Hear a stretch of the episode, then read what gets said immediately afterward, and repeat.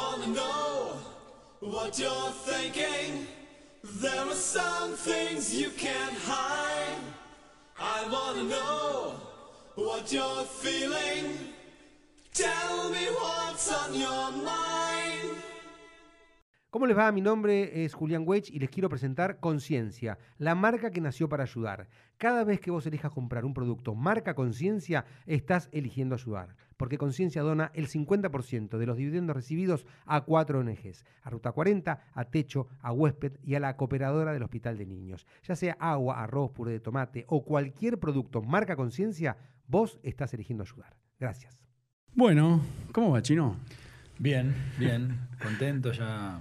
Este, almorcé, me tomé un rico té verde, eh, incursionando en el veganismo. ¿Y qué te por- pareció? Por, tu culpa, por primera vez en mi ¿Qué vida. te, qué te pareció? No, rico, rico. No, no me imagino vegano en un corto plazo, pero después te cuento cómo me siento a la tarde cuando mi cuerpo lo, No, lo te digo. a la tarde y lo dijera. Y, No, no, sabes cómo te recuperás mucho más rápido, mejor cuando salís a. Pero bueno, obviamente hay que hacerlo, digamos, no sé, una semana para ver los cambios, un poquito más. Pero, pero bueno, la verdad, no, no sé, te vi así, deportista, que entrenaba. Estoy, y yo nunca, yo siempre al invitado le pido lo que le gusta. Claro, me dicen McDonald's. claro. No, me dicen McDonald's, yo le pido McDonald's. Pero te vi a vos y me tomé el atrevimiento y te soy sincero, es la primera vez que le cocino a un invitado. mirá qué grande. Bueno, unos ravioles muy ricos, este, con una cosa con tofu. No, tofu no había comido tampoco, así que Bueno. te agradezco mucho, de verdad.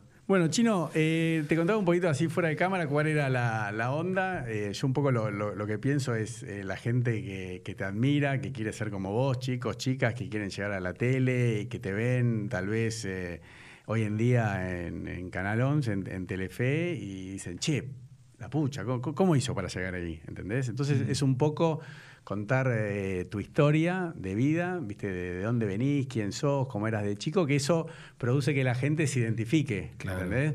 Mm. Eh, como te decía, no, no es que vos sos el nieto de, de Romay o no sé, el sobrino de Yankelevich o Mm. qué sé yo, o tu papá Claro. era. Así que bueno, contame, bueno, igual yo hago trampa porque algunas cosas hay en Wikipedia, pero bueno, obviamente es distinto cuando las, las contás vos. Y aparte en Wikipedia a veces pone cualquier cosa. no, no, no, por Sí. eso, vos en tu programa tenés Vamos, una... che- vamos chequeando, vamos chequeando, Morfipedia. No, no, igual yo te soy sincero. Ah, eh, Yo tengo un, un estilo de entrevista que yo miro, viste, chusmeo las redes, miro un poquito Wikipedia para hacer un repaso de los que no tienen una biografía en, en- en un website, pero después no anoto nada. O sea, para mí. Lo que te viene. Claro, no, no, la idea es que sea una, una conversación y, bueno, y que fluya y lo que sale, sale. Bueno, Así que bueno, venga. ¿dónde mm, vos sos de, ahí hago trampa, vos sos de, no, dice que vos, vos naciste en Capital?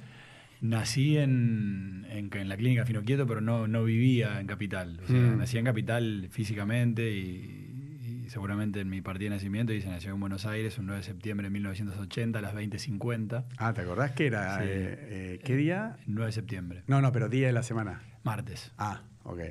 Eh, no es que tenga el poder de saber los días con el año y todo, sino que me acuerdo porque haberlo visto en su momento, pero era un martes.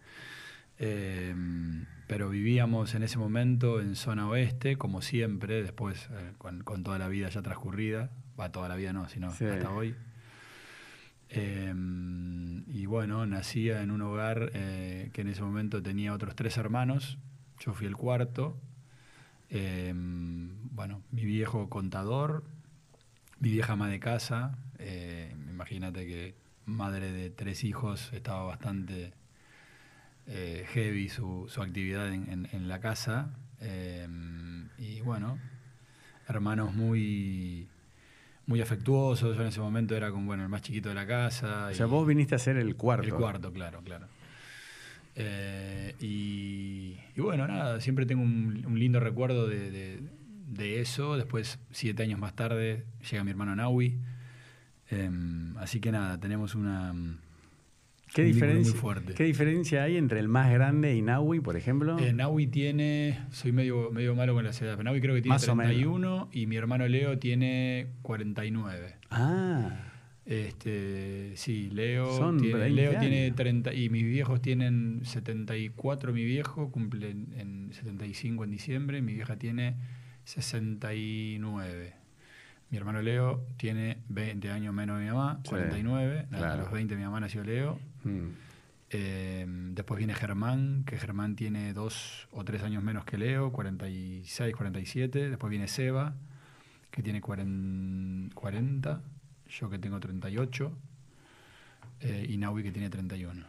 Está muy bien. Y, y entonces, bueno, tus padres fueron a Capital para tenerte y se volvieron a Ramos, Claro, ¿no? Vos- claro, vos- sí, sí, sí, no, no, no, eso lo pregunto porque Claro. más que nada, ¿dónde? Mis viejos vivían en Capital cuando eran, eh, digamos, en el- en- cuando se casaron, creo que tuvieron su primer departamento, no sé si era en Flores. Mi Sí. vieja era de Flores, mi papá de Ramos. Sí. Eh, y, y vivieron un tiempo en Capital, tenían un departamento que se habían comprado de Pozo, me acuerdo que me contaban la historia. Y después se vinieron para el oeste, vivían inicialmente donde nací, en una casa en Villa Luzuriaga, Mm. Que es el mismo lugar donde actualmente viven.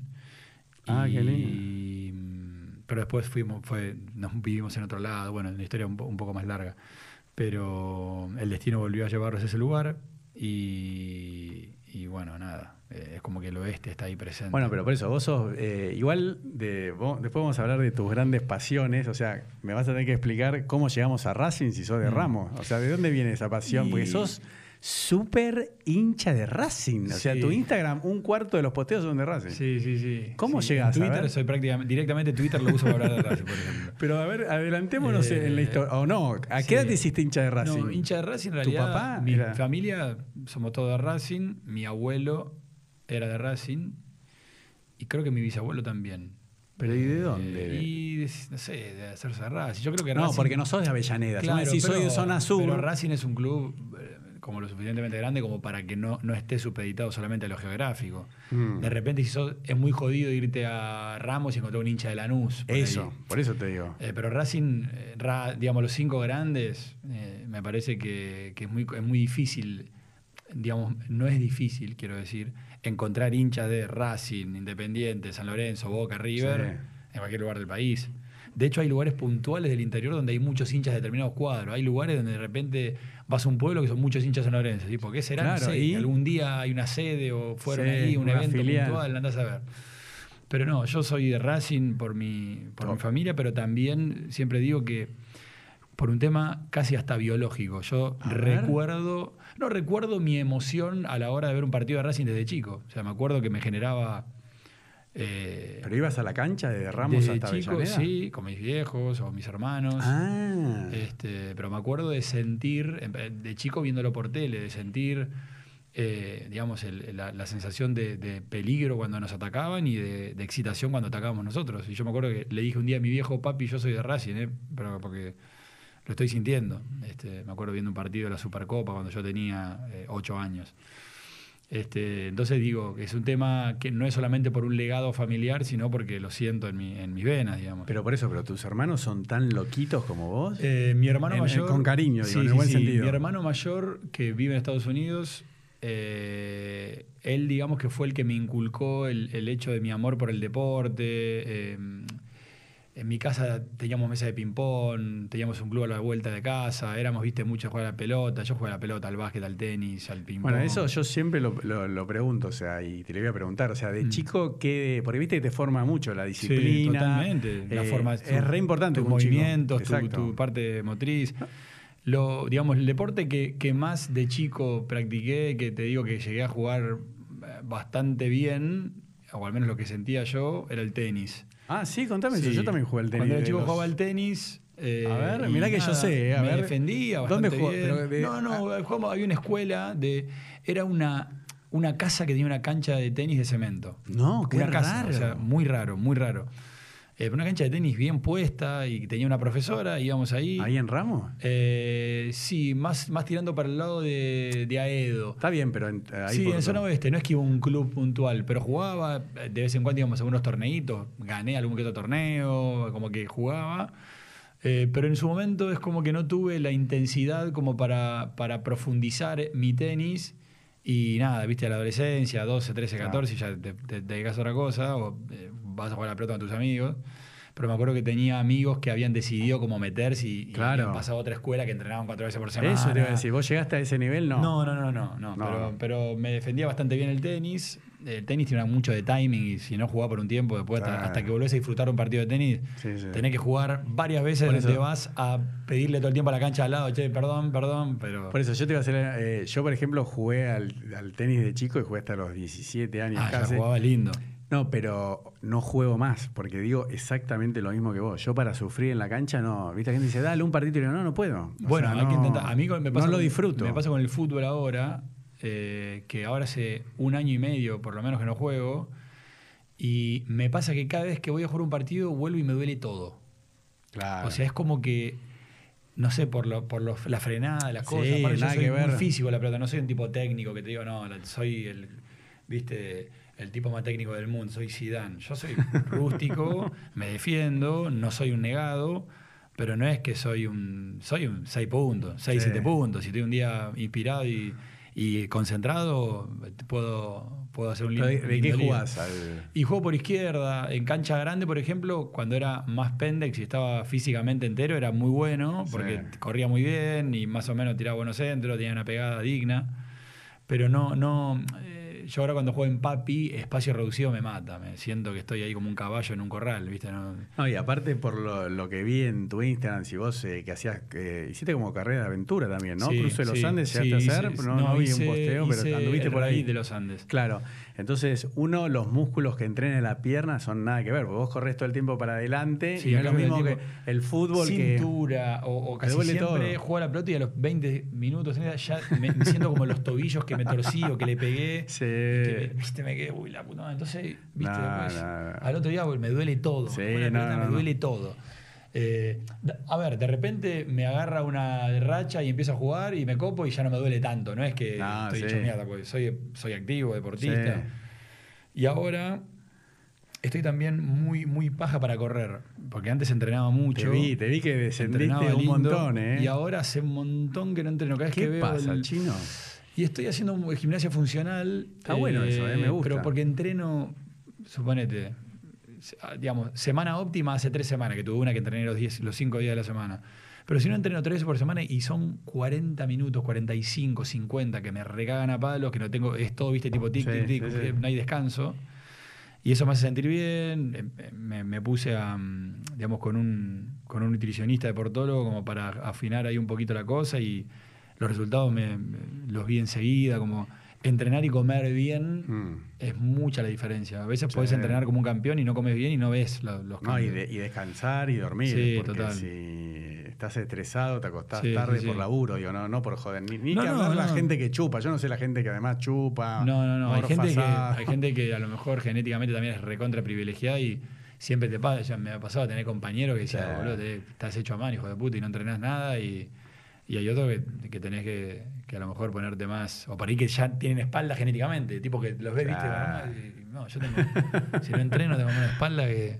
Pero pará, sé. y entonces en, en tu, vos eh, no fuiste de chiquito a un club de barrio. O sea, Sí, tenía la vuelta de mi casa, Ah, ¿también? un club que se llama el Centro Español. He jugado al fútbol, eso es buenísimo. A ver, he jugado ¿qué al básquet. Todo. Pileta, eh, natación.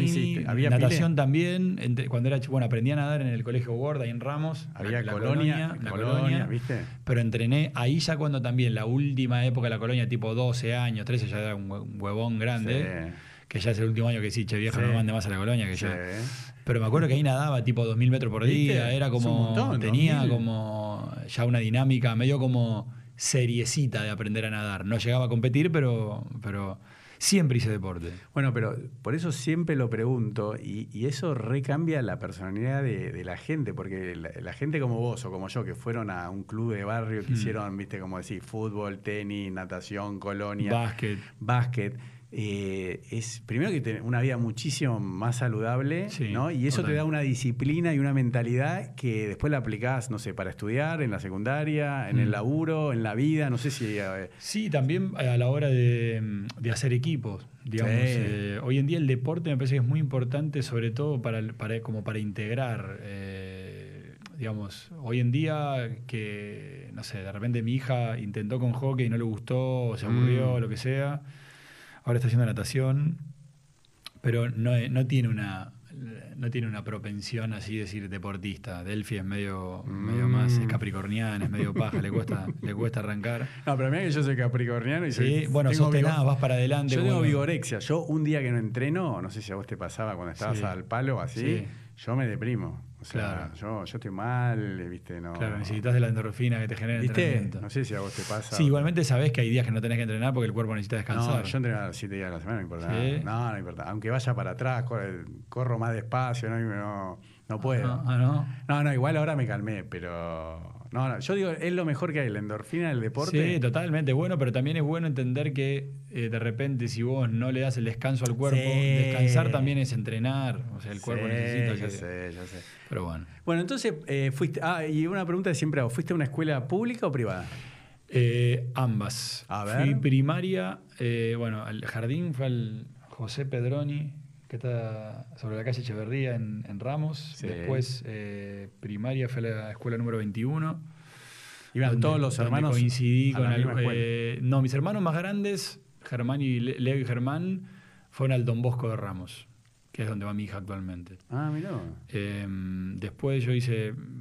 Pero ¿y por qué hizo esa diferencia Y porque en ese momento, y porque la diferencia entre sus hijos que habían terminado de la, la primaria, de la secundaria, y que vinimos nosotros, era como generacionalmente éramos distintos, digamos, en Sí. edad. Y aparte mis viejos medio como que en su momento los habían cambiado porque no les eh, no, no habían, no habían como congeniado mucho con, con la filosofía de la escuela. Claro, Hubo un momento en el que los cambiaron y mi hermano fue otro- al Ramos Mejía. No, qué quiló. Y después, este, mi, mi hermano mayor, eh, fueron, ellos fueron a la escuela del Estado después, a la Salle de Ramos.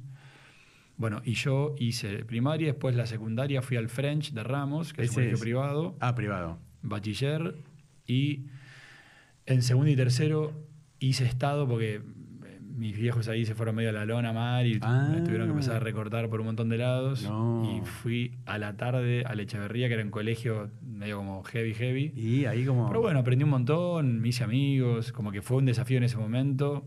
Aparte, incluso había como un, el nivel académico de uno y otro era como No. alevoso. Pero bueno, nada, me sirvió para, para aprender un montón y bueno, nada. Y pregunta. Bueno. Y después eh, cuarto y quinto volví. ah, Volví al, al, al ah, egresé. Terrible. Sí, sí, sí. Pero ¿y, y el privado era jornada completa? no, no, no, no. Eso, no, no. vos sabés que yo estoy en contra de la doble escolaridad. Me pone loco. Yo digo, los Mm. chicos tienen que volver a la casa, comer la comida de la mamá, dormir Sí. la siesta, ir a jugar al fútbol, andar en bicicleta, disfrutar la vida, ¿no? Que van de 8. A ¿Tu hija, tu hija va a doble Mi escolaridad? hija, ahora? no, va a la, a la tarde encima. Ah. Delphi va a la tarde, en su momento, bueno, nosotros por nuestros laburos, era la Mm. mañana, era un, un problema. Claro. Y Delphi entra hoy a la una de la tarde y sale a las 17.40. Bueno, pero mis hijos, o sea, por ejemplo, bueno, el más grande no, porque es youtuber no, no tiene tiempo, pero las otras dos es como que van a la escuela, entran a las 8, salen a las 4 y media de la tarde, hasta que llegan a casa son las 5.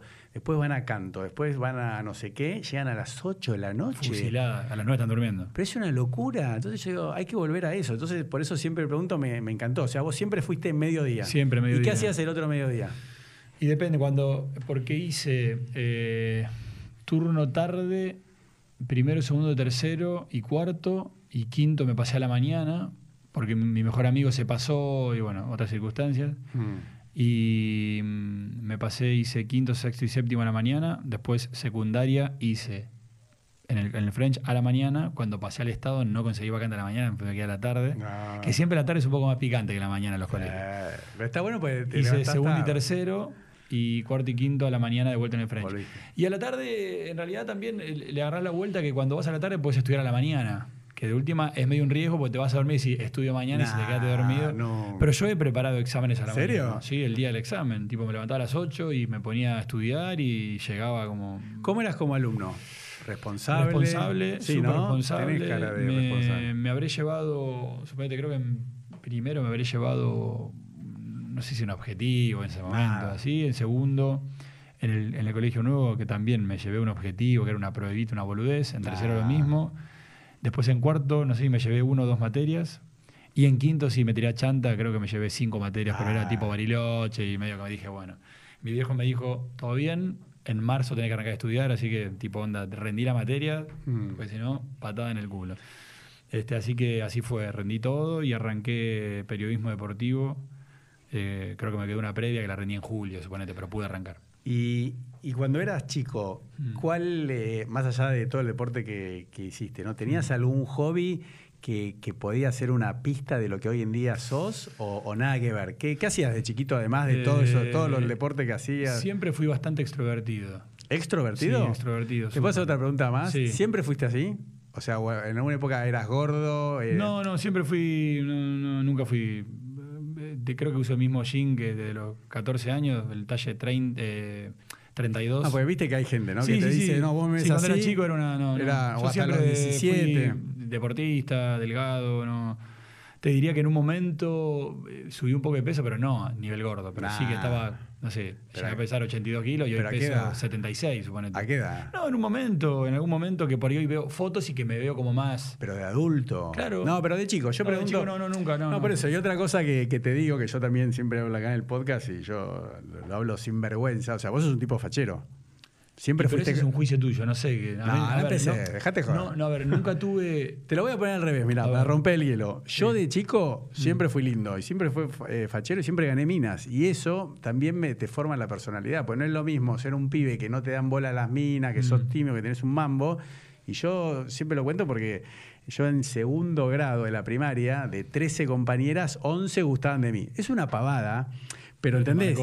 Claro, porque en tu Mirá cómo te acordás aparte del número. no, pero yo siempre lo cuento, pero porque en mi submundo, ¿entendés? En mi planetita, yo era Tom Cruise, ¿entendés lo que te digo? Y eso, lo, viste cómo es, y después en la escuela sos el lindo, el fachero, y te queda el mote, ¿entendés lo que te digo? Capaz que me, me, me llevabas a Ramos y decían, che, este pibe es un tarado, pero te quiero decir, influye en la personalidad, por eso yo pregunto... Nunca tuve problemas con las mujeres. Por eso, nunca tuve problemas, pero no, no.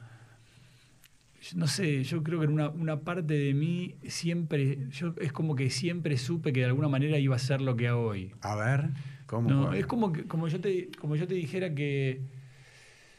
Yo me acuerdo, no sé, como si siempre me observara a mí, no sé, iba a bailar, suponete. A ver. Yo siempre sabía que.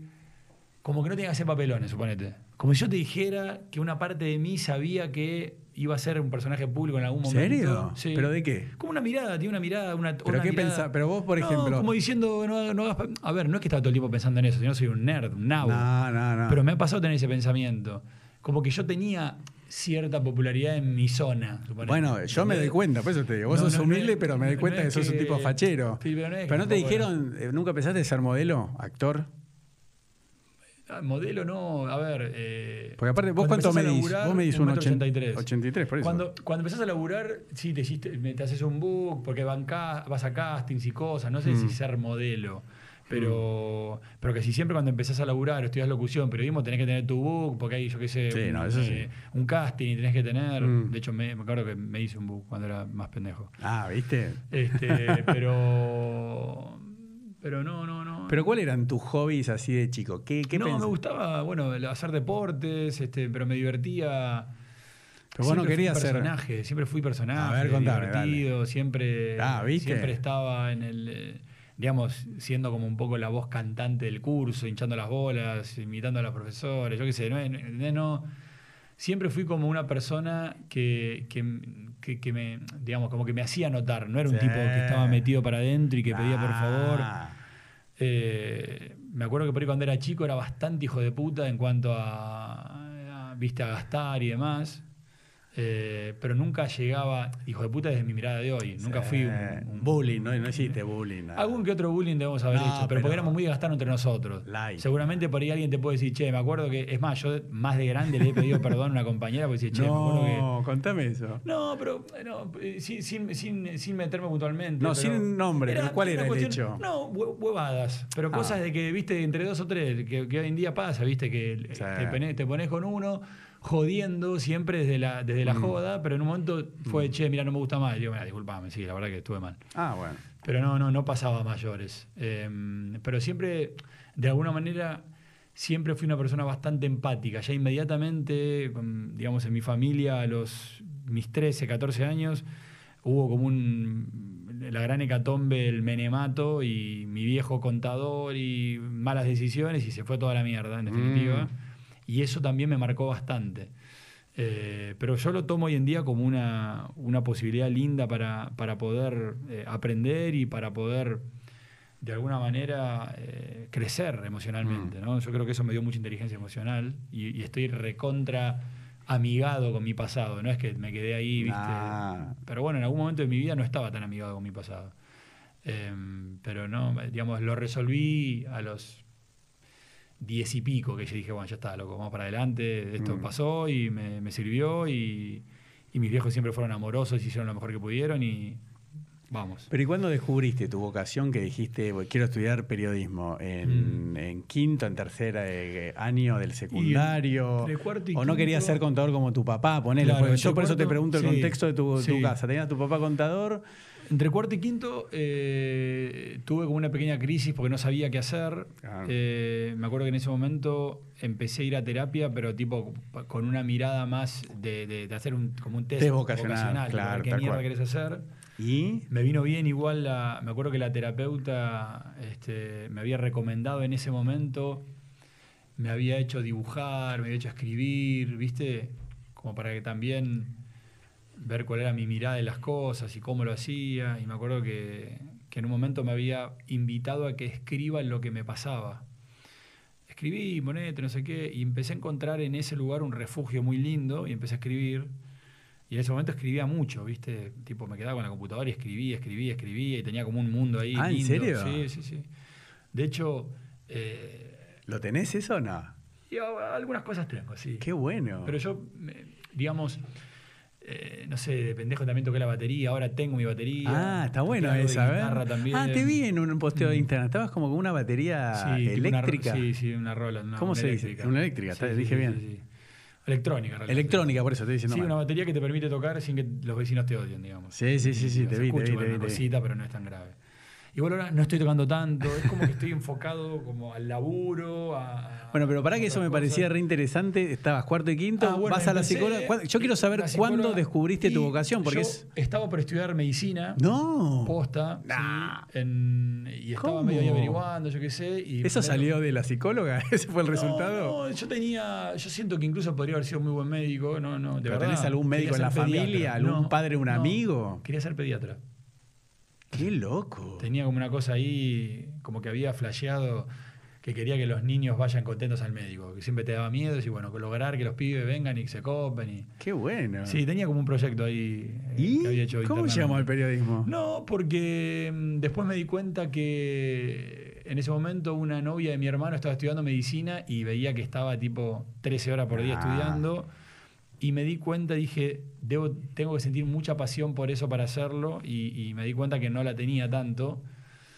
Em, pero llegaba a disfrutar de, de- de- de contenidos de biología en la escuela, me gustaba, ¿viste? Mm. Y hay, hay- hay cosas que todavía las tengo en la, en la mente, de cosas que estudié en su momento, Sí. de articulaciones, biología y demás cosas.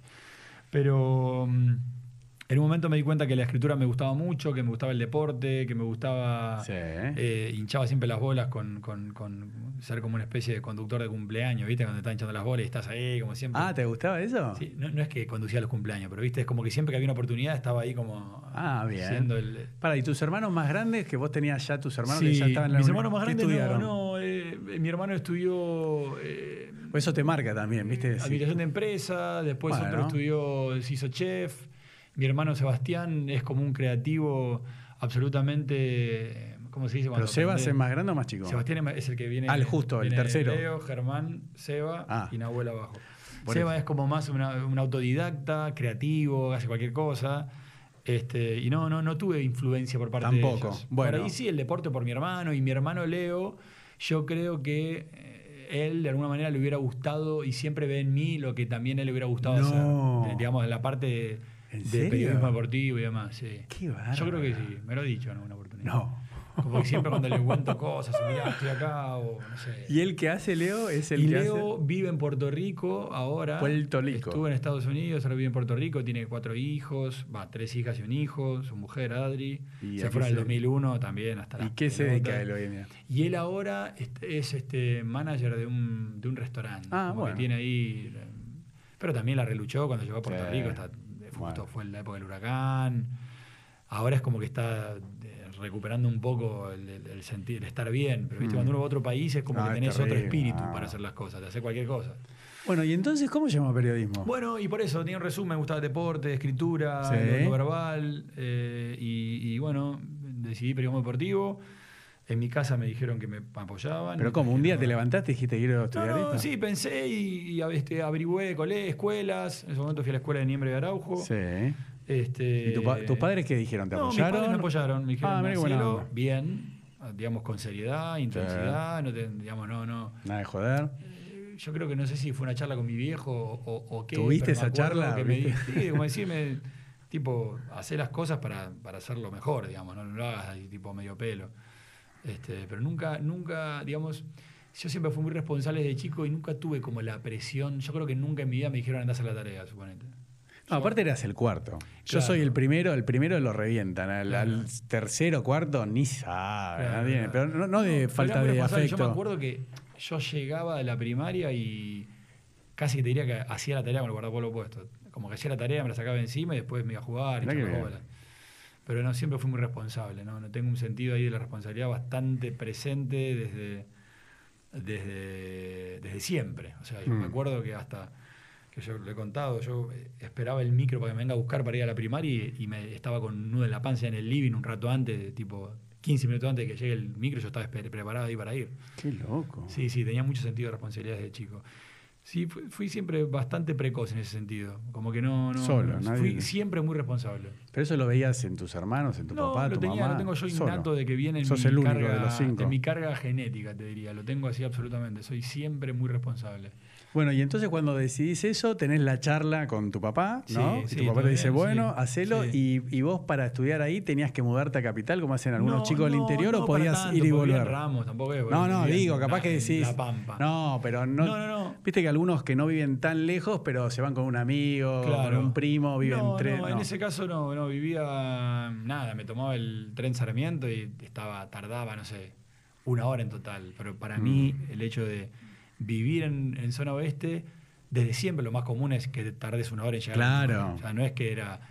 Me tomaba el, el, eh, digamos, eh, un bondi hasta la estación de Ramos y de ahí me tomaba el Sarmiento y de tomaba el subte. Claro, sí, por eso. Vos- ya común. estás entrenado a ese viaje de una hora, una hora y pico Sí. a Capital y no te molesta. Hoy en día para mí es lo mismo. O sea, hoy en día vivo en, en Aedo, suponete, y Mm.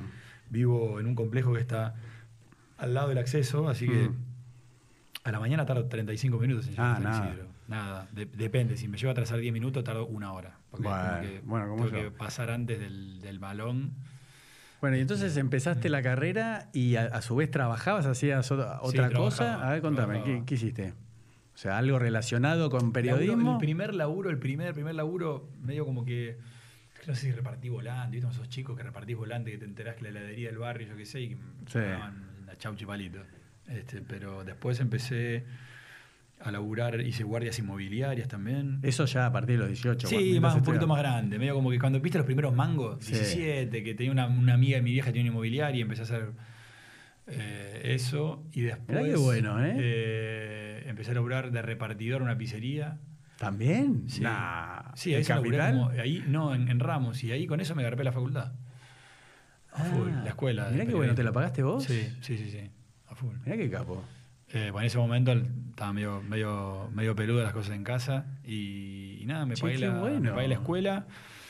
Pero nada relación por, por eso, porque a mí también me fascina el tema. Empezaste a estudiar periodismo, pero no es que dij- dijiste, no, mira, fui a Radio Mitra, Rivadavia y pedí laburo. No, empecé, Nada. pero a ver, estudié periodismo y inmediatamente, a ver, Mm. yo creo que eh, al talento tenés que entrenarlo. Sí. ¿no? Pero yo creo que tengo talento para esto. Mm. O sea, así como Messi eh, ahora hace goles de tiro libre porque empezó a practicar los tiros libres. Antes no hacía goles de tiro Sí, libre. vos Pero sos re tiene- fanático de Messi. Sí, total. total. en el Instagram te Sí, deschabas sí, todo. soy fanático de Messi a full.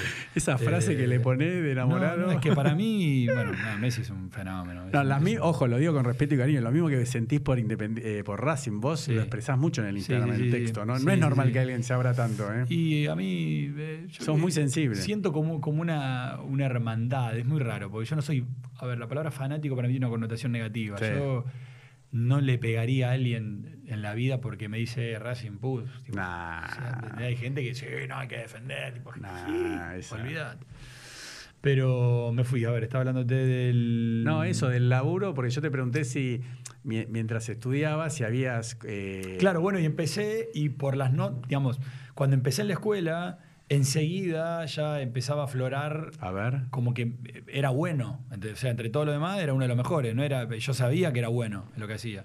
Y aparte, de Eh, vuelta te hablo, viste, porque a mí me gusta hablar del tema de la, de la belleza sin ningún tabú. O sea, Sí. ya eh, tenías, eh, eh, vamos a decirlo Una así, presencia, una presencia, una, Suponete, una-. ¿no? Que eso te da para la tele, Sí, chino, mí- digamos yo la te voy a ser verdad. sincero, te voy a ser muy sincero. No yo es lo nunca fui mismo. un tipo que dije, ah, yo soy un galán. No. O sea, a mí me ha pasado más veces que digo, mirá la mina que me levanté, que sí, eh, ti, obvio, me la levanté yo. O sea, me ha pasado muchas veces de pendejo de, de levantar a mí y decir, mirá la mina que me acaba de ganar. O sea, no era que yo era, es obvio, soy un galán. No, no, No no. tenía la autoestima elo. No, yo tampoco, era- ¿no? Porque yo, yo lo que aprendí, lo que aprendí de chico, eh, va, a los 17, 18, es, viste que dicen billetera mata galán, Sí. y por si están escuchando en otro país, es como que una Sí. persona tiene plata, le gana a uno que es fachero, que es más Sí, lindo. sí. Y yo lo que aprendí rápidamente es que la fama, ¿no?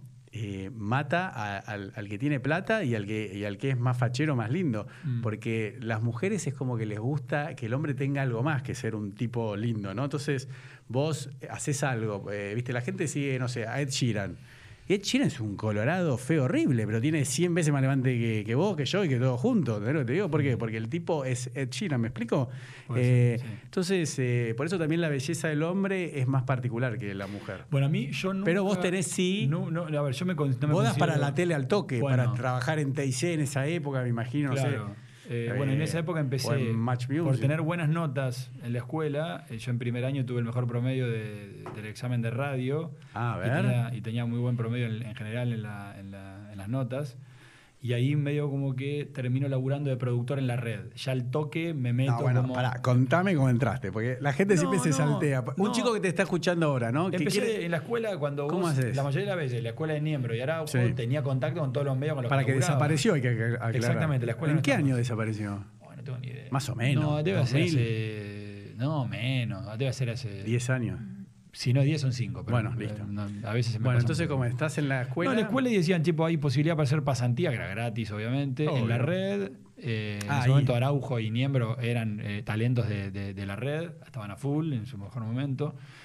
Y empecé a laburar con Rinaldi un programa de, de entrevistas que se llamaba Los Mejores de Siempre, donde entrevistaban a personas de un lugar como re sentimental y se, se generaba como una nota con los conocidos. Bueno, Elo, bueno, Elo Sí. me da el teléfono de, no sé, Sí, eso- tu, pareja, y yo llamaba a tu pareja y me decía, bueno, ¿cuáles son los principales amigos de Elo? Tales. Bueno, y eso- yo grababa eh, entre anécdotas del, Sí, del sí, tipo y disparadores y después una- había un cierre emotivo de cada invitado y los, tipos- los tipos terminaban llorando siempre y era tema de fondo. Yo producía ese programa, lo armaba. Pero para, ¿cómo entraste? ¿Había Y otros candidatos no, y había- tuviste que pelear por de el los puesto? promedios habían dos o tres lugares y, y ¿Vos yo fuiste? Quedé en, y yo quedé en ese lugar. Fui- Ah, directo. Claro. Fuiste a una entrevista y te dijeron, a ver, contame, Sí, pibito, empecé, listo, estás. había- Tenía una compañera que también empezó, que después fue, fue un tiempo, después no vino más. Y nada, ahí también perseverancia, ahí darle, darle con todo. Bueno, entonces, eh, Radio La Red, La Radio La Red fue el primer laburo programa de, Los Mejores eh, de Siempre. Los Mejores de Siempre, ¿qué Sí. día y horario salía? No, era, iba, creo que el programa salía, suponete, era una vez por semana y Claro, suponete que salía los viernes a las 10 de la noche. bueno. Era, un, un- era grabado. ¿Y vos ¿no? cuántas veces por semana tenías que ir a la radio? Y en la radio iba tres o cuatro. Ah, ¿tanto? Claro, porque había que, pero había que cortar los audios, había que buscar temas para poder. ¿Y eso lo hacías vos? Claro. No. tenía un editor y yo laburaba en el editor, pero Sí, marcaba, acá editame acá, o Ah, tenía que generar, producir las, entrevi- las entrevistas telefónicas con los tipos que eran amigos para que me den anécdotas para compartir. No, era un laburito, ahora que lo veo. Y era en ¿Ves? ese Por- momento. Por eso creo que me contestaste que sí, porque te, ¿no? como vos tenías que hacer ese laburo de llamar a otro, ¿no? Que te den bola. No, claro, claro, te- como que- Tenés más empatía conmigo, te mando. Sí, a lo mejor. Este, y después, eh, bueno, Qué bueno. me recibo de periodista. Pero para, ¿eso cuánto tiempo la- trabajaste Y, ahí? a ver, es que soy muy guacho con los años. No, más o menos, Un para- año. un año, listo. Gratis, laburando sin humano. Gratis, pero lo que- lo que amabas, te sí, gustaba. Tenía 20 años y valía la pena y era momento para que para Y además apostar. tenías que trabajar para pagar la facua, claro. Exactamente, laburaba, creo que en ese momento laburaba en la pizzería, cuando mientras que lo hacía. ¿En cuál? En una pizzería que estaba en Ramos que ahora no está más. Ah, no está más. Se llamaba Mac Pizza. O sea que hay gente que se debe acordar de vos que te Sí, llevaba la pizza. claro que sí. Sí, empecé eh, llevando la pizza y ya en la última etapa era encargado de la pizzería. Vamos. Y ahí me garpaba más y era, ahí me, eso me permitía. Pero también laburaba con Franco a la semana, todos los días, feriado, la puta que lo parió. Todo, con Tutti. Bueno, entonces un año ahí en la red y. Sí, después, bueno, me recibo de periodista deportivo. Eh, en el último año de periodismo deportivo ya empecé a trabajar con una fonoaudióloga y un locutor para prepararme. Decido que quiero entrar al ISER. Eso, ahí, tengo acá el machete de Wikipedia que dice que estudiaste. En el ISER. eh, en Claro, el porque hay que ISER. prepararse, eso me lo explicó la otra Sí, vez un eh, Tarico. Ariel Tarico me Sí. dijo, hay examen de ingreso. Sí, sí, sí, un examen de ingreso. En su momento, tipo 2.100 personas se presentaban y entraban 60 en no, ese año. tantos. Sí. ¿Y entraste de Y una? entré de una. Hay gente que se. Creo que Badía se presentó 5 años para entrar a. a- Yo no lo puedo creer eso. el recordadísimo Beto Badía. Qué grande Eh, Badía. ¿Cinco veces el sí, Beto Badía? creo, creo que había intentado cinco veces. bueno, me presenté, entré. eh, nada, ahí empecé también a, a codearme un poco más con los medios ya de una manera más directa. Hay un casting para gente de tercero de Match Music. Yo voy. eh, Claro, ese es tu primer laburo. ¿Cómo entraste Claro. a Match Music? A ver. y entrando a Match Music, yo estaba en segundo año de la escuela. Había.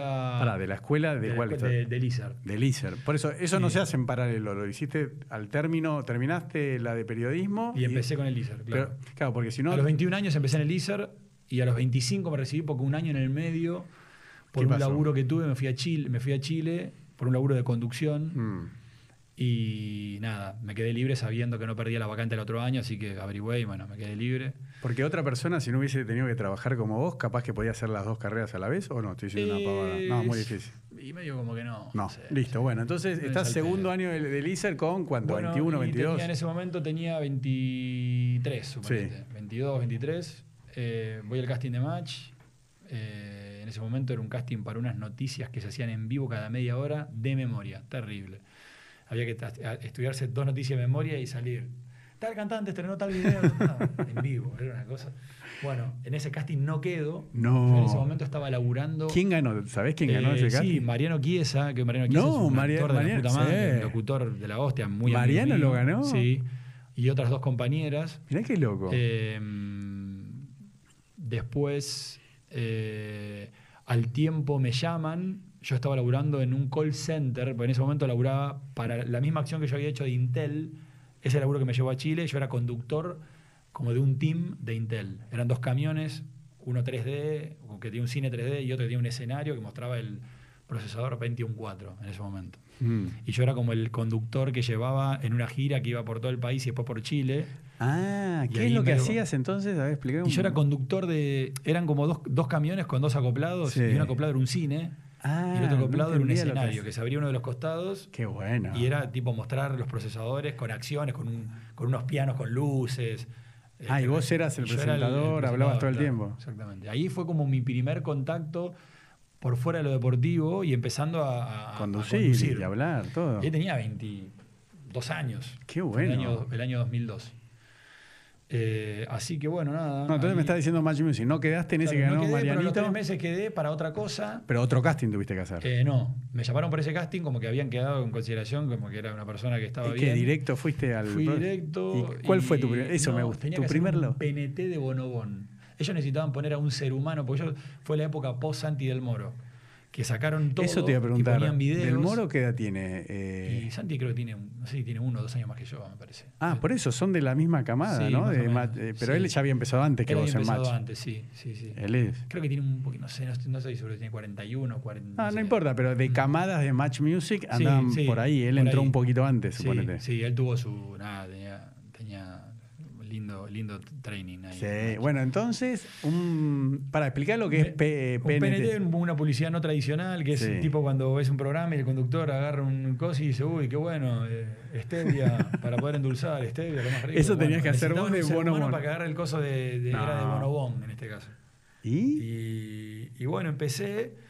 Y eh, después un día dice y el otro dice, bueno, presenta el video que viene. Y el otro día, bueno, yo qué sé. Y el otro día, mira, va a venir a tocar una banda en vivo. Y el otro día. ¿Pero ta, en ta, qué programa era eso? Bueno, Dentro- eso era en la programación de la tarde de Match Music. Después en un momento empezaron a ver conciertos tipo acústicos. Sí. Y después empecé a trabajar en otro programa. Y después tuve mi propio programa, decía, hasta que me convertí en un talento del canal. Eh, y después de eso, mm, me, compartiendo una producción de fotos con Maitena que era compañera mía de la escuela, de, del, del- de Match. Sí. Estamos haciendo una producción de fotos, viste, de prensa, para Bueno, pero ahí ya estabas, digamos, ya con eso eh, te servía para sustentarte, digamos, Sí, ya, sí, ya sí, ya- ya me ganaba claro, que me no permitía tenías que trabajar, dejaste la sí, pizzería. sí, la pizzería cuando eh, terminé, cuando me recibí, ya no. dejé la pizzería. O sea, vos ya tenías lo de Intel, que ya con eso... Con eh, eso fue como el- la- ahí ya empecé a ganar buena guita en ese momento Perfecto. que para mí era una guita que me permitía estar bien. Pero sigas Eh, viviendo en Ramos con tus padres. Seguía viviendo en Ramos. En ese momento ya vivía solo. Mirá vivía solo bien. con amigos. Ah, Sí, teníamos ¿viste? una casa este, que era como de un, de un tío mío, que era tipo, le pagamos las expensas, toda la movida, la manteníamos. Qué bueno. Vivíamos con, vivíamos con cinco amigos. ¿En qué barrio Época eso? de oro, en Villa Lucería, época de oro hermosa. porque aparte est- estábamos bien, bien organizados, no era un quilombo. al Eso te voy a contrario. decir, porque yo me imagino cinco varones en una No, casa, un quilombo, todas las medias sucias, no, todo olor a chivo. No, la, la- el, el leitmotiv de la, de la casa era que la casa siempre tenía que estar presentable para caer Chica. con alguna chica y no quedar como un asco. O sea, teníamos nuestro. ¿Y qué en había? la- En la heladera teníamos una tabla de posiciones donde decía qué día le tocaba a cada uno hacerse cargo de escaleras y piso, No. otros baños, otro cocina y no sé qué. Sí, posta, posta. No, No, porque estamos yo- bien organizados. Yo lo veo hoy en día, como te decía antes, viste, con los youtubers que Sí. se, se juntan y viven cinco, a veces viven diez, alquilan una Sí. casa así como, bueno, un youtuber que, que yo soy el abogado, son 15 viviendo en una casa en Escobar. Y es un asco, los baños, la cocina. Mm. Y vos eh, da- da- eh, tenés un aspecto muy limpio y de ordenado. No. No, no te imagino viendo con cuatro monos. No, ni en pedo, porque aparte, digamos, la casa era mía. Ah, vos eras el jefe, Y, entonces. yo, eh, y teníamos uno de los chicos con los que vivía, era uno de los que había hecho la gira mía de Intel.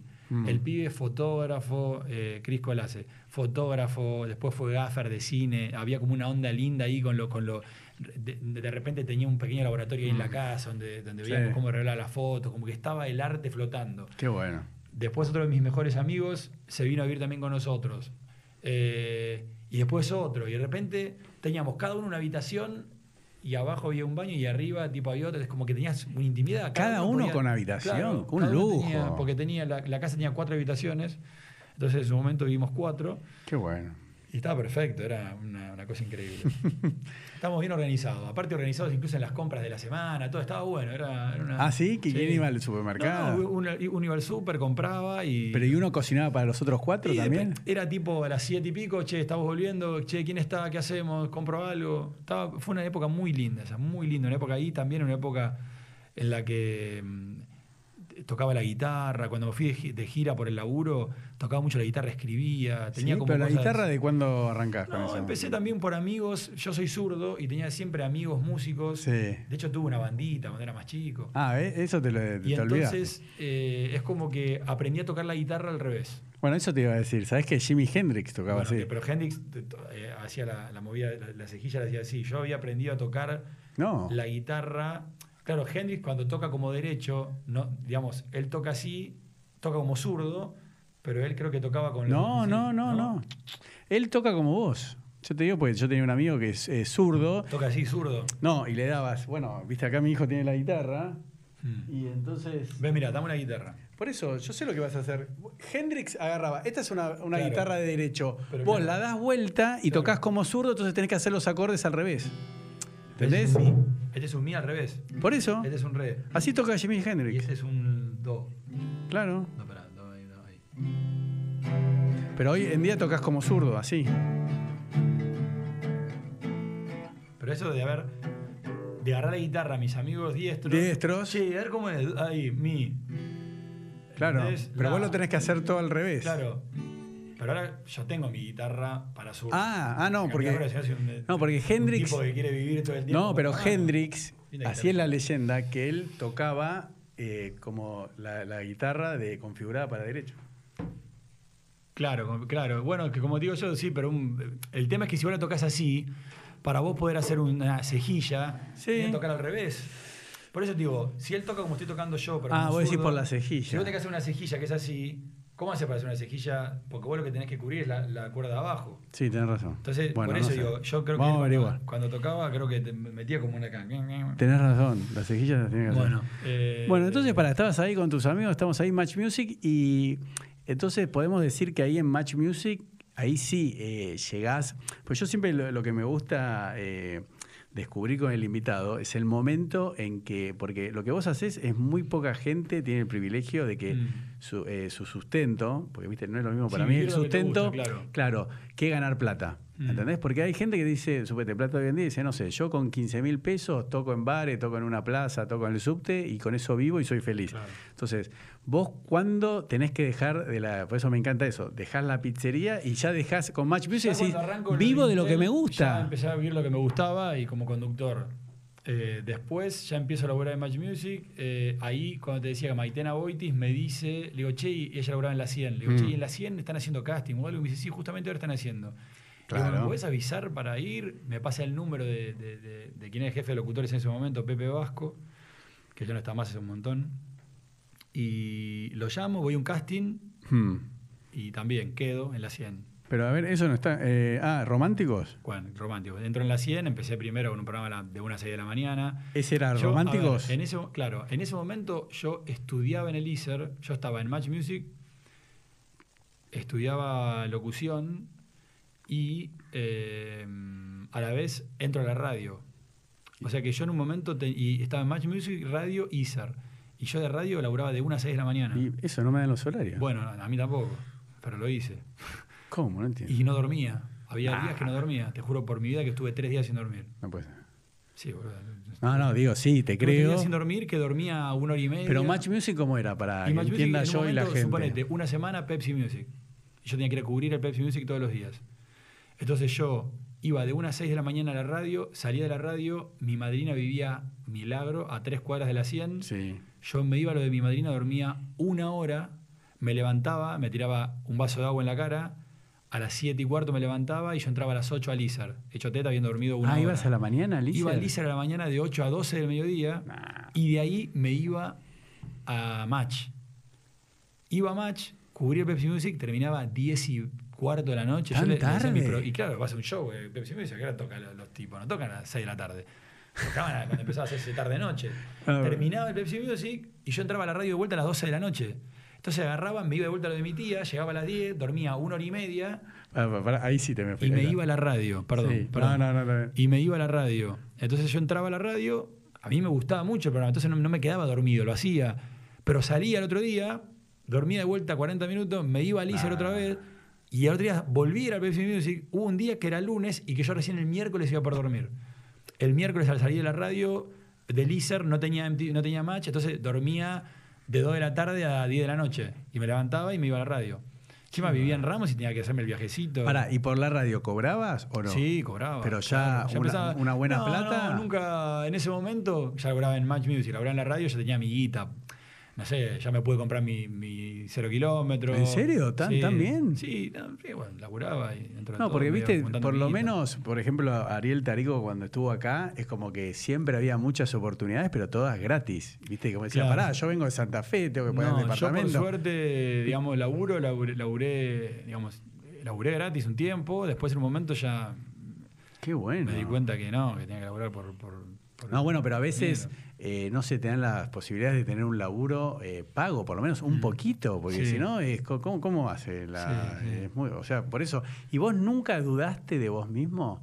¿Nunca tuviste una vez diciendo, che, estoy bien acá, esta es la carrera, no voy a ganar un mango? No, de eso no, pero dudar de mí mismo todos los días. O sea, no, no es que uno todo el tiempo tiene la certeza de... de- de- No, pero yo digo en la primera etapa, ¿no? No, sí, en- sí, me pasó en periodismo deportivo que en la mitad de la carrera me di cuenta que no, que el periodismo deportivo no era lo que me, me apasionaba. Eso te voy a preguntar. Y no valía la pena volver atrás, porque ya me faltaba, tipo, es como que venía, viste, cuando siempre esa metáfora del chabón que va, que le quema la, la soga y que le falta la mitad, en vez de volver, digo, no, sigo. Y me acuerdo que tuve una charla con profesores, todo, y medio que me estaban. Yo llegué a relatar fútbol también. No. Me Porque gustaba. acá dice que trabajaste, no sé si es verdad, en TIC, en el programa Área 21. No, área 18. Acá dice 21. Ay, de puta, aquí hizo la cosa, eso es un enemigo. Eh, Dice en el tengo- canal- tengo que entrar a Wikipedia a desmalezar mi. mi- Sí, mi no, hacelo. No, si no sabes cuál es la Eh, cura, ¿no? Para ¿cuál? Wikipedia. No, tenés que hacerte un website que sea chinoleunis.com y te pones tu bio y listo, porque si no, es la única forma de contrarrestar. Sí, pero pasa que, bueno, sí, podría ser. pero- No, listo, bueno. dale. Bueno, Y, entonces eh, entraste acá, claro, eso fue 18. cuando yo estaba en TIC y en la 100, entro a laburar a, a Área 18. Área 18 me llaman de Teis Sport, me ofrecen el laburo. Ese fue como el primer laburo que me dio un poco más de Ahí te llamaron de verdad. Pues viste, Me hay gente que dice, me No, llamaron había y. salido yo en algunas notas, estaba en Match Music ya hace varios años. Sí. Y, Ay, te llama- y te me convocaron. llamaron, me llamaron y bueno, nada, ahí también, eso me permitió tener tres laburos, ya ganaba, me ganaba mi guita y me pude comprar mi auto y demás. Empecé a laburar con, con Nacho Gana y Luli Fernández. Hice un programa llamado Área 18, donde también hacíamos humor, era muy divertido. Eh, ahí laburé dos, tres años. Después de ahí, en un momento, se termina Match. Pero para, para entender, era Match Music, ah, en paralelo, Radio ara- eh, y radio TC. y eh, re bueno, tres laburos. Sí, sí. Qué lindo. Sí, súper. Después llega. ¿Y de ahí llega E! Entertainment. Cuando me quedo sin laburo en Match, literal. ¿Por qué te quedaste sin laburo? No, porque no, no. Como que llega una nueva. Una nueva gerencia y. ¿Fue la misma que tuvo problemas con Santiago? Porque No, Santiago no, también no, al medio que- contrario. No, no, en su momento es como que otra, digamos, a, Sí. Match se integra a otra, a otra, creo que Turner, y Sí. medio como que en ese momento, nada, en ese momento que si- sintieron que tenían que cambiar y Bueno. eh, me, me abrieron puertas a otro lado indirectamente. ¿Y? Y ahí empecé a laburar en E! Entertainment. Pero hubo un periodo así que te agarró un bache que te No, un pusiste momento en el que nervioso. estaba ahí, relativamente ya, pero yo siempre se- seguía en la radio, o sea que estaba con laburo. Claro. Eh, pero claro, me- la mitad de guita que entraba por mes me dejó de entrar y ahí me llaman de E! Entertainment. Qué bueno. eh, que y bueno, nada, ahí lo conozco a Marcelo Martín, que hoy en día es mi socio. ¿Y ahí qué hacías en, Eh, en Porque no, dice. Hacíamos un- una cosa que se llamaba Latin Bites, que eran como noticias todos los días. Sí, sí, sí. Que también ahí empezamos a grabar todos los días, siete y media de la mañana. Eh, y nada, y ahí también tuve como esa cosa del formato americano de- en cuanto a lo estético, a, lo- a la imagen. Es como que me sirvió a mí un poco para, para sofisticar un poco. Ahí una mosca, che. Sí, no, mosquito. Para sofisticar un poco más, el- como que me, me obligó a, a estar un poquito más atento a mi, a, a- a mi, parte estética, digamos, por la exigencia del canal.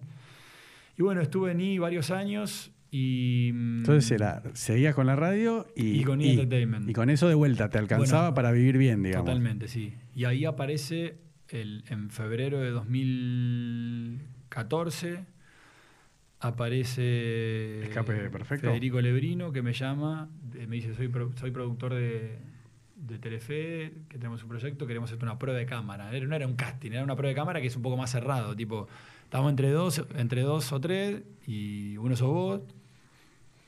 Eh, y bueno, hice la prueba, quedé, Y este, escape eh, perfecto. Hice escape perfecto, fue un éxito total.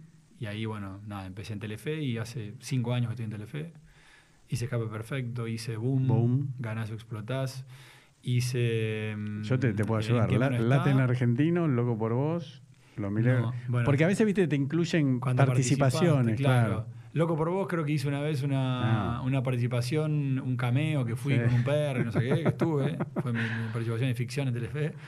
Después. No, pero por este, eso, programas tuyos, ¿cuáles fueron? Eh, escape. en- Escape Perfecto, que lo hice dos años con Sí. Ivana Nadal. Ah, Después es verdad. hice em, Boom. Boom, Ganazo Explotás, que eso fue los dos programas a la vez. Escape Perfecto y ¿Serio? Boom. Sí. Boom era una vez por semana, Escape casi todos los días. Qué bueno. Después de eso estuvo un tiempo bastante tranquilo. Em, después hice. Pero cuando estabas eh, tranquilo. No, el canal, me, el canal, yo seguía con un contrato con el canal. Eso te iba a preguntar, porque eh, eso me parece interesante que expliques. Porque, viste que hay gente como todo el tiempo está viendo como es más independiente. No sé, acá estuvo Dani Miche, ¿no? El periodista. Sí. Decía, no, yo siempre, viste, estoy buscando, viendo, remándola, buscando un sponsor de mis micros. Sí. Eh, vos ya cuando entras a Telefe, podríamos decir que ahí sí sentiste, más allá de Match Music, me parece súper grosso lo que hiciste, como que llegaste, porque estar trabajando Sí. ahí con contrato fijo, como que ya el problema es de ellos, ¿no? Si ellos no saben dónde ponerte, Bueno, puede ser, igual es relativo y los contratos son también, eh, Sí, digamos, no. no. es un tema unilateral, ¿viste? Es como si hay un contenido, hay un programa y demás, pero también si algo no funciona, el- tenés en tu contrato que eh, digamos, es anual y depende pura y exclusivamente de lo que funcione, pero yo calculo que si la cosa va mal, el contrato, No. el canal tranquilamente puede decir, mira, che, Está bien, pero estando con, con contrato. No, Sí, no, es otra no- no hay- tranquilidad. claro, no tenías que salir a buscar y otro es otra trascendencia. A ver, laburar en. Telefe ya te da una popularidad que vas por la calle y la gente te reconoce, es- Sí. es, otra cosa, que también ese es otro tema. Mm. Este, pero bueno, hoy en día estoy hace cinco años en el canal y, y- y poco a poco me fui como haciendo mi lugar. Eh, pero bueno, nada. Pero para, y para ir eh, esa parte, para, digamos, para cerrar Sí. todo eso, o sea, vos, eh, escape perfecto. Boom, de Boom vas a ¿En, qué mano está? Que ese fue un programa diario a la, a la tarde. A la tarde. Un salto bien, bien lindo. Ese ese durante un año y medio. Nos, Y- fue, nos fue muy, muy bien. Termina de, todos modos en qué mano está. Estoy como tres o cuatro meses parado, Hmm, pero donde me dicen. Eh, tipo, relájate, descansá. Claro, está bueno eso. Acá no, digamos, no queremos que te angusties, Claro. que ven, que viene. Por eso como un jugador de fútbol que no lo Claro, ponen, no ahí jugás. me sale Familia Frente a Frente, Sí. que fue el programa que hice reality de cocina el año pasado, que también nos fue bastante bien. Sí, ¿ese cuánto duró? Eh, no, no, lo- lo- la cantidad de capítulos, creo que eran 8 o 9 capítulos. Claro, sí, ese cortito. Este, Y de ahí pasás a Morphy. y de ahí me hacen la propuesta de Morphy, exactamente. Pero que an- Tanto. antes que vos, en Morphy estaba... Estuvo Gerardo Rosín, Claro, Karina Zampini, después eh, se va Rosín Hmm, y, y entra Damián de Santo y después Damián de Santo vengo yo. Da- Ah, eh. Rosín se va Cari Zampini y entra Zaira y Zaira estuvo con, con Rosín, con Damián y ahora conmigo. Ah, mira qué bueno. Así que estamos ahí este, laburando. O sea, vos arrancaste... en- este año, ahora en- arranqué en abril. Por eso, este abril. Sí. Sí, sí, sí. Sí, sí, ya increíblemente ya creo que debemos llevar, no sé, 60, 70 programas.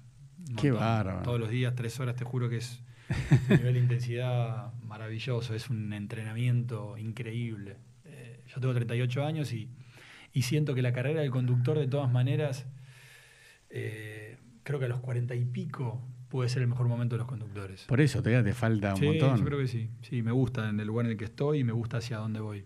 Está muy bueno. Y, y bueno, y vamos a hablar, ahí ya cerramos, digamos, ya llegamos al, al- Al presente. al- al presente. Entonces, tus otras pasiones que yo vi, estás muy metido con Techo, ¿no? Con el tema de las ONG en general. Mm, eh, mm. Techo, y hay alguna más, así que... No, en realidad también eh, ayuda a la Cruz Roja. Es Sí. como que eh, trato de, de no.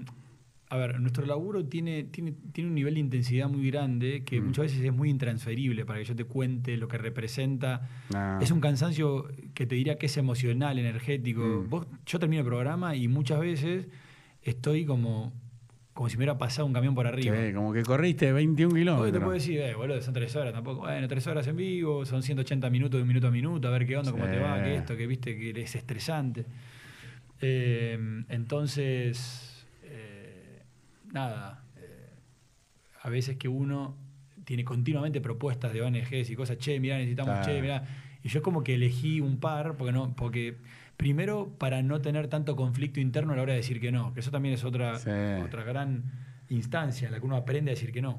Porque si no, haces todo, estás todo el tiempo haciendo Tenés que cosas. estar todo el tiempo conduciendo Y eventos. de- Por eso, eso quería explicar. que estás- Techo, de alguna manera, te gustó tengo la causa, y lo conozco a, a Virgilio, y tengo, que es el director de, de- Mm. de Techo, y, y conversamos bastante, y, y- y me cuenta los eventos que van a hacer y cómo lo van a hacer, y, y Y vos básicamente los conducís, digamos. claro, conduzco los eventos de Techo, los acompaño circunstancialmente, no es que tengo ese lugar fijo. No, no, no. Ahora también este año por primera vez este, trabajé con la Cruz Roja, que no lo había hecho nunca.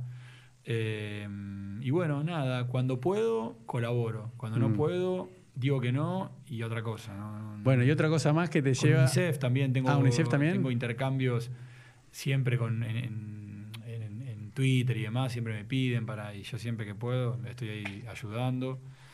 Este, así que Bueno, y después lo que veo es eh, tu pasión por Racing, que ya Mm. nombramos un poquito, que es algo que te lleva mucho tiempo, ¿no? O sea, porque aparte me encanta, que creo que eso debe estar bueno, que lo que fuiste logrando con tu carrera, todo, que vos sos amigo de los jugadores de fútbol. Estás en todo. el- Amigo, digo, Sí, no, no, sé a sí, qué sí, nivel. de hecho pero es un sueño de que vos estés con Diego Milito, yo te veo en las fotos de Instagram. con Diego, con, con Diego podría decir que me da, me da un poco de calor porque viste, es medio como somos amigos. No, ¿viste? vos me sí, yo creo que somos amigos, porque nada, eh, estuve en el cumpleaños de bautismo de su hija, Bah. ahora es su cumpleaños y, estoy invitado. Sí. O sea, conozco a su mujer. eh, Eso nunca se te hubiese ocurrido de chico, ¿no? Y- Ye- de yo estar sé, así a mí con- me ha pasado de ir a la fiesta Racing Campeón 2014 y que los jugadores me pedían fotos a mí. Es re loco. Eso es re loco, eso es loco, eso sí que es loquísimo. Está bueno eso. Eso sí que es loco. Y Es hoy en día tengo buena relación con, con todo el plantel y hoy en día estoy bastante involucrado en el, en- digamos, en el club porque Eso, ¿qué haces en el eh, club? hay como una, eh, formo parte de una comisión de comunicación, ayudo Qué bueno. y, y- y obviamente sin cobrar un peso, pero estoy ahí como bastante atento, tengo buena relación con Víctor Blanco, el presidente, tengo buena relación con Milito. Eh, nada, tengo una, ahí en Racing tengo, gracias a Dios, la posibilidad de, de poder ayudar mucho y, de, de poder ofrecer, digamos, mi, mi talento y mis posibilidades al servicio del club. A mí me encanta eso porque por la pasión que vos contabas que tenías de chico, hoy de grande, estar involucrado en algo que te apasiona tanto y que amás tanto, me, me- encanta por vos. Yo soy una persona que suelo relativizar mis logros bastante, cosa que no es bueno. Sí. Eh, pero sí, lo de Racing es, un- es una bendición Sí, total. y me encanta, Yo, eh. de hecho, me- la fiesta de, de Racing salió campeón, hice una fiesta en el estadio y después hice una fiesta en el Hotel Hilton. Sí.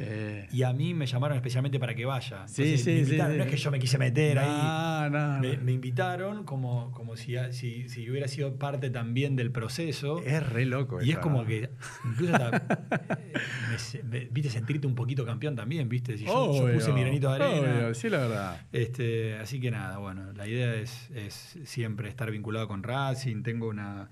Es una cuestión que es absolutamente intrínseca y transversal en mi vida, ¿viste? A mí, yo eh, sueño que Racing sea una entidad modelo, que, que sea. Mm. que los clubes quieran ser como Racing. Entonces, bueno, nada, todo lo que pueda hacer de mi lado lo hago. Y el, y el otro, ya ahí para ir cerrando, el tema de tu otra gran eh, pasión, el, el deporte ya más de grande, o sea, de carrera de aventura, de Sí. correr 21, Sí. 10K. eh, eso en una época, en el 2000, ahora estamos en 19, creo que en el 2016, sí, estabas re fanático. Sí, estaba fanático mal, me- pero yo me acuerdo que yo conocí en el año 2009 a mi profesor, en su momento cuando me casé. Eso te Me me, de de faltaba. miel a ¿A, qué edad te casaste vos? Me casé en el 2009. Tenías. 29. Ah, está bien. Eh, ¿Y tu hija, eh, Delphi? Delphi tiene. tiene nueve actualmente. Ah, sí, nació en ahí, en- Ahí nomás. ahí nomás. Bueno. Y mm, eh, conocí, me, me fui de luna de miel en ese momento con, con quien era mi mujer, Sí. Karin. Nos fuimos a, mm, a Porto Galinas, en Brasil. Mm.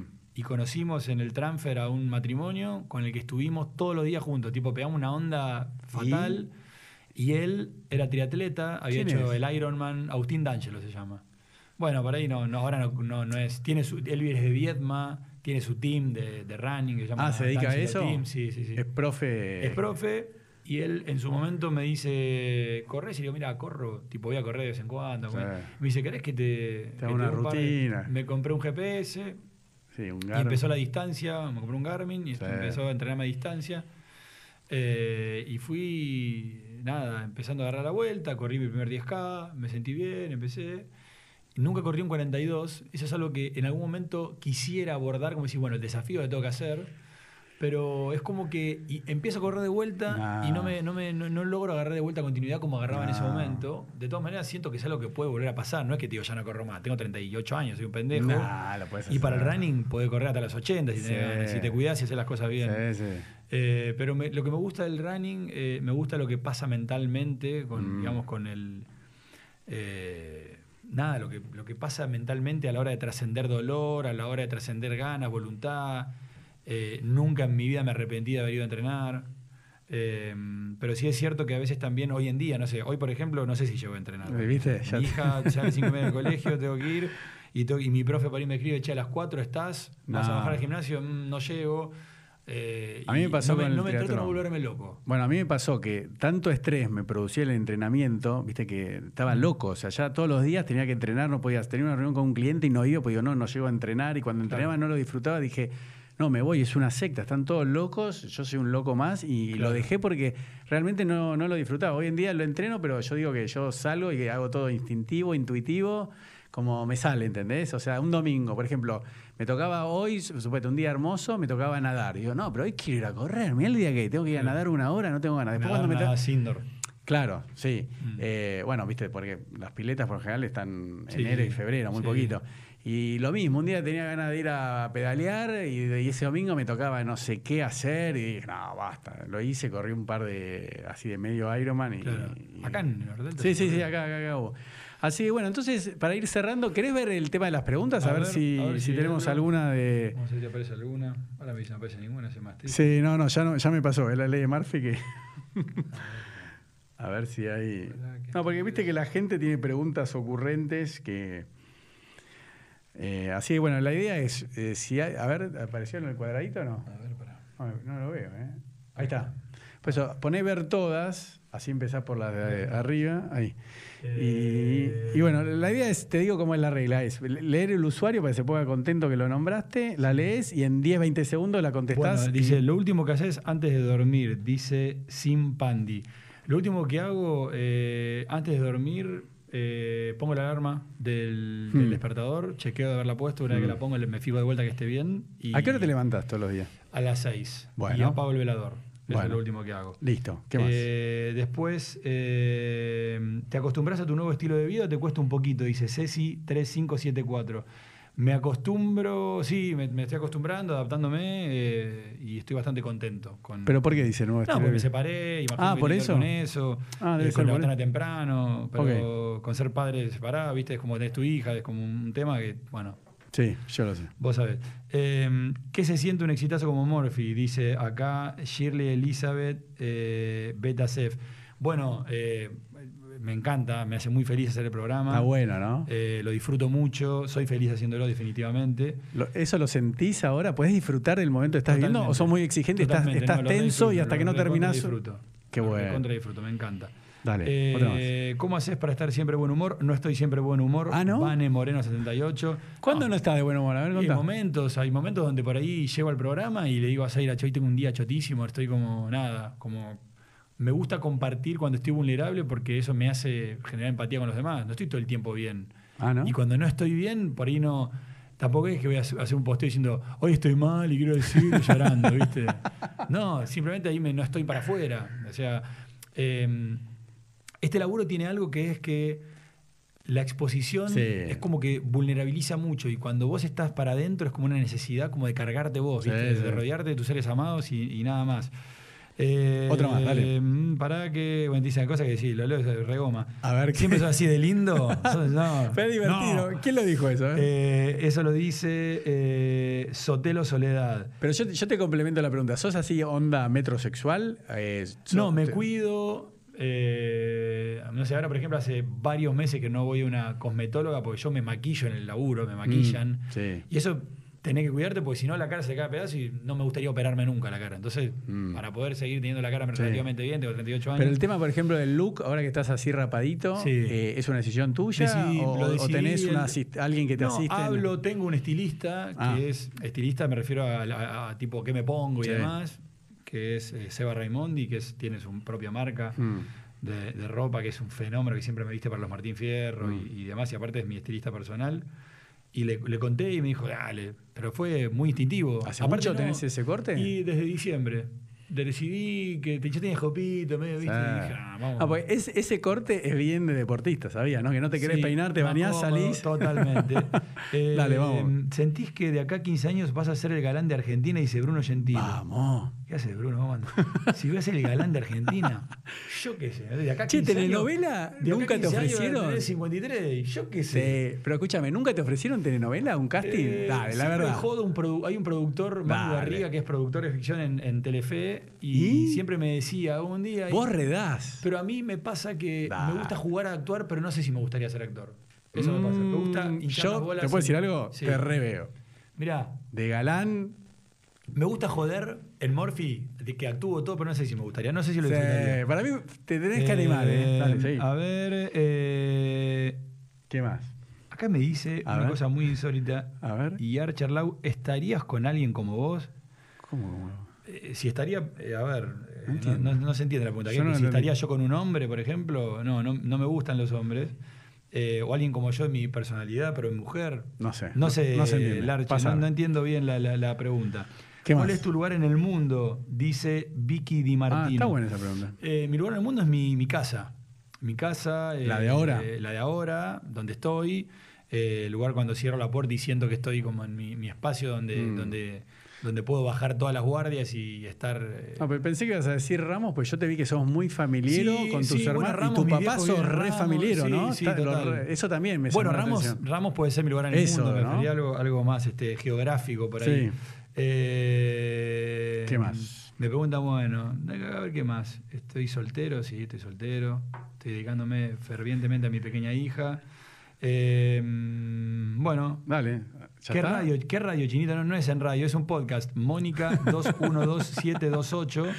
Va a ser un podcast que muy pronto ahora lo voy a poner en el story para. Sí. Bueno, buena onda. Listo. Hay- hay muchas ¿Listo? preguntas. ¿Terminamos? Nunca había hecho yo el tema de las preguntas. Mirá qué bueno. No, está muy bueno, ¿eh? Está muy piola. Porque es muy ocurrente.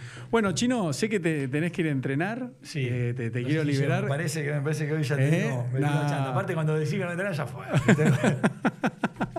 Hago un media horita de cinta. Sí, sí, sí, sí. Yo te iba a decir, bueno, decir que viniste directo del canal. la zapa para hacer un, un, Acá, un no running por acá. Por, No, pero acá vos corriste alguna vez Sí, Nordelta. Acá no corrí, tengo un, amigos acá cerquita. No, es hermoso. Yo me sí, mudé, es hermoso. Yo me mudé a Nordelta para entrenar triatlón acá, porque el, el perímetro de, de la troncal, viste que es la calle principal, mide Sí. 16,5 kilómetros. Vos pensás que en el KDT de Buenos Aires mide 1.2. O sea, cada vuelta que uno da, ¿entendés? Genial. Y para correr es lo mismo. Bueno, Chino, eh, hasta acá llegamos. Ay, para, yo siempre cierro, me, me estaba olvidando de la emoción. Que vos le des un mensaje a, así a todos eh, tus seguidores, tus fans, a la gente que te quiere bien y que te admira, hombres, chicos, no importa la edad, pueden tener Sí. 14 hasta Totalmente. 40, 50 y quieren ser como vos. Mm. Y como que no encuentran, no agarran, viste, cuando se dice tracción, como que están ahí. ¿Qué le dirías a la gente que quiere ser como vos? Un consejo lindo, sano, para unos tips, viste, para decirle, bueno, Bueno, y primero con eso cerramos. Hablale a la cámara y terminás y cerramos. Yo puedo tranquilamente inspirar eh, desde mi ser, pero cada uno tiene que ser, digamos, su propia versión. eh, no ser como yo, no ser como yo, no ser como vos. eh, y por ahí te gustaría hacer algo parecido a lo que hago, pero lo- la- acá la clave me parece es que cada uno sea lo que es y que cada uno entienda que su versión original es necesaria en el mundo. O sea, necesitamos gente diversa, gente que tenga estilos diferentes, que haga cosas diferentes eh, y que conecte con ese propósito que, que- tenga cada uno y que no, no se rindan. Cuando uno conecta con el propósito, eh, las cosas empiezan a suceder y uno empieza a confiar un poco más en algo más grande. eh, y es lo que a mí me rige continuamente. O sea, no. eh, yo no creo que me parezca a nadie, por ejemplo, en mi estilo, creo que me parezco a mí. eh, y creo que eso tiene que ver con mi propia búsqueda, con mis ganas. Y, y bueno, yo empecé a laburar en Telefe a los 34 años, o sea que era bastante grande, no, no era, era un- podría tranquilamente haberme rendido y decir, che, mira, la verdad que no viene. En realidad fue a los 33, porque todavía no había cumplido 34. Pero bueno, ya era, podía tranquilamente haber dicho, eh, se va toda la mierda, Claro. sé, no tengo la posibilidad, por más que ya laburaba en los medios. Así que nada, que no se rindan que, que- y que traten de, de prepararse, de capacitarse, porque es mucho menos frustrante hacer todo lo que se puede que simplemente quejarse porque las oportunidades no aparecen. Así que bueno, nada, les deseo lo mejor y, y bueno, gracias Elo también por, por esta Bueno. locura. No me robaste los órganos, no sufrí ningún tipo de atentado. Así que eh, sí, no, no me hizo nada. Pueden cortar. Este, el tipo tiene el teléfono abierto por las dudas. este, nada. Dale. eh, gracias por esta, por esta tarde. Bueno, Chino, muchísimas gracias. Un placer. Chao. Muy bien.